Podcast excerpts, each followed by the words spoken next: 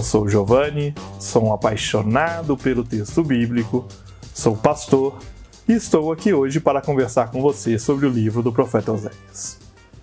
Foi Agostinho de Hipona, pai da igreja, que nominou em sua De Civitate Dei os doze livros de Oséias a Malaquias como profetas menores, devido ao tamanho dos livros. Há grandes diferenças quanto à ordem em que são apresentados dentro do bloco e em relação ao todo entre a Bíblia hebraica e a Septuaginta.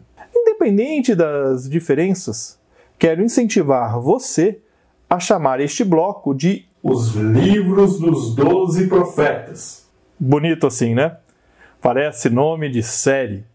Pois bem, é menos pejorativo e mais gracioso com os autores.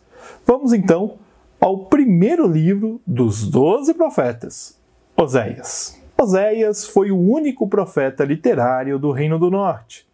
Sua atuação foi na época do rei Jeroboão II até bem próximo da queda de Samaria, em 750 a 725 a.C.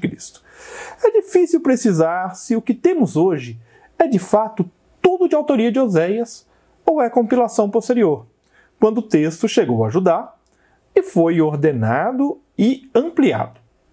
É por isso, inclusive, que, apesar de ser um profeta do reino do norte, nós temos palavras sobre Israel e Judá, o reino do sul. Por conta desta viagem do norte ao sul e das ordenações e ampliações, fica difícil de criar um método de leitura de Oséias que fuja da ordem do próprio texto, do próprio livro. A estrutura considerada originária do norte é um aglomerado de ditos sem uma estruturação temática própria. Dentro deste emaranhado de profecias e ditos proféticos, ganha importância a interpretação posterior sobre o drama matrimonial do profeta. Tanto o matrimônio de Oséias como os nomes dos seus filhos pretendem ser sinais de um momento presente ao profeta. A prostituição de Gomer corresponde à apostasia de Israel. É em torno desta apostasia que o livro se forma.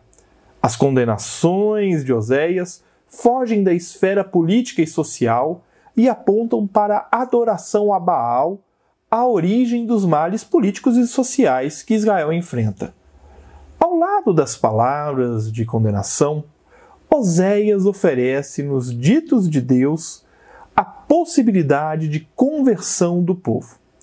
Para todo pecado, em Deus há salvação. Eu espero que você se interesse em conhecer melhor os doze profetas particularmente o livro do profeta Oséias, e nós seguimos juntos, aprendendo com Jesus a leveza de viver. Um grande abraço. Você ouviu o podcast Café com Alecrim. Eu sou Giovanni Alecrim, pastor da Igreja Presbiteriana Independente do Brasil e um apaixonado pelo texto bíblico, e eu convido você a conhecer melhor os meus conteúdos em giovannialecrim.com.br. Um grande abraço e seguimos juntos aprendendo com Jesus a leveza de viver.